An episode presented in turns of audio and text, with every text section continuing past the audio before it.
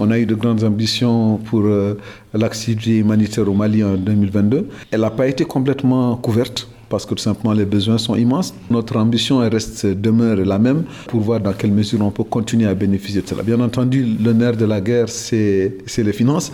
Il faut accepter et reconnaître malheureusement que la crise en Ukraine a quand même euh, détourné pas mal de fonds qui étaient destinés euh, très souvent à d'autres activités humanitaires à travers le globe. Mais je veux dire que l'activité humanitaire se retrouve aujourd'hui complètement diminuée du fait que les fonds qui sont nécessaires pour pouvoir mener à bien des activités manquent quand même énormément. Les estimations de fonds recherchés ont été atteintes? Non, on est en deçà, on est à moins de 20% des objectifs que nous nous étions lancés. Je veux dire que les objectifs sont immenses. Quand je parle de l'activité humanitaire, elle est globale.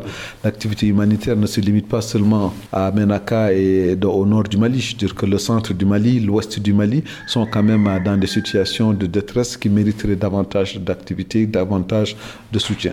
Mais bien entendu, à travers les priorités, on est obligé d'en choisir lesquelles et toutes les priorités ne pouvant pas être atteintes, nous nous concentrons énormément sur le nord et le nord, nord-ouest euh, du Mali, mais il va sans dire que des régions comme la région de Caille, où on oublie souvent de dire qu'il y a encore euh, près de 15 000 réfugiés mauritaniens qui sont là depuis plus d'une trentaine d'années, qui aussi sont dans le besoin, dans des besoins immenses. Ce qui veut dire que du fait de notre, nos, nos, nos, moyens limités, nous sommes malheureusement obligés de choisir les priorités. Et tout est prioritaire malheureusement au Mali. Qu'est-ce que vous apportez comme assistance Quelles sont vos relations avec euh, ces Mauritaniens qui sont au Mali euh, par circonstance?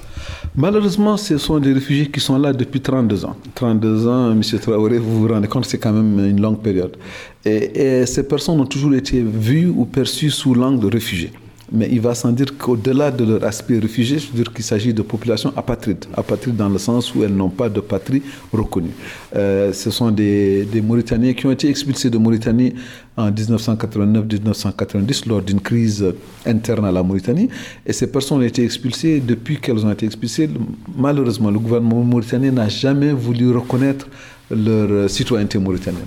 Et bien entendu, elles ne sont pas maliennes puisqu'elles sont mauritaniennes, mais elles n'ont jamais été reconnues comme des, des citoyens mauritaniens par l'État de Mauritanie. Donc elles se retrouvent aujourd'hui dans une situation de ni mauritanien ni malien. Euh, et donc, je dis c'est une situation d'apatride. Et il n'y a rien de pire dans la vie que d'être sans patrie, d'avoir pas de nationalité. Donc, nos activités à l'endroit de ces personnes, elles, sont, elles est d'abord juridique. C'est de nous assurer que ces personnes vont pouvoir retrouver une certaine forme d'existence juridique à, travers une nationalité. Donc, euh, qu'elle soit malienne, qu'elle soit mauritanienne, c'est d'abord ça, le premier de nos combats, c'est de nous assurer que ces personnes retrouvent une certaine forme de, dignité de par la, possession d'une identité nationale.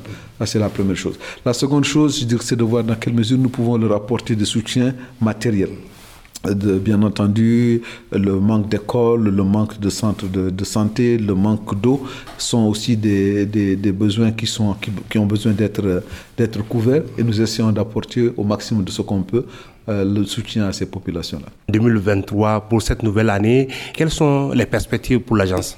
Les perspectives, elles sont grandes. Nous avons en charge près de 1 400 000 personnes, rien qu'au Mali. Parmi ces 1 400 000 personnes, vous avez près de 600 000 personnes qui sont des déplacés internes, qui sont complètement dans le désarroi.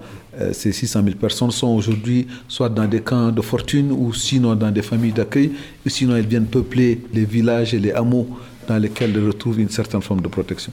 Mais bien entendu, cette protection, elle est multiforme. Malheureusement, l'actualité nous montre que depuis quelques semaines, parfois, on a des attaques de ces camps de déplacés, notamment dans la région de Gao, avec son lot de morts et son lot de désolation. À côté de ces personnes déplacées internes, vous avez un ensemble de réfugiés nigériens, burkinabés ou d'autres nationalités, qui représentent plus de 60 000 personnes qui sont aussi sur le sol malien et qui aujourd'hui viennent grossir le flot de personnes qui sont dans le besoin. À ces personnes-là aussi, bien entendu, il faut donner une certaine forme de protection. On a aussi des rapatriés, beaucoup de Maliens qui sont dans les camps des pays limitrophes, notamment en Mauritanie, au Burkina, au Niger, parfois sont tentées de revenir parce que simplement elles ont envie de revenir chez elles, mais ces personnes se retrouvent aussi dans une situation de dénuement. Le plus important pour nous, c'est de nous assurer qu'une protection est donnée à ces personnes-là. Protection par l'État, protection par tous les acteurs, voir dans quelle mesure notre ambition de vouloir leur donner soutien prendrait forme en 2023. Monsieur Touré, au regard de la faible mobilisation des fonds pour venir en aide à ces populations en besoin, êtes-vous optimiste par rapport à l'immensité des défis à atteindre pour cette année? L'immensité des défis, euh, bien entendu, on va faire avec. Euh, mais je crois qu'il faut quand même signaler que c'est la grande solidarité intermalienne. Ces personnes euh, que je viens de décrire ne sont pas, elles ne meurent pas de faim. Quand bien même elles, elles, ont faim, quand bien même la malnutrition est bien présente, mais la solidarité entre Maliens, la solidarité entre les frères et sœurs maliens à l'endroit de ces personnes-là est quelque chose de remarquable.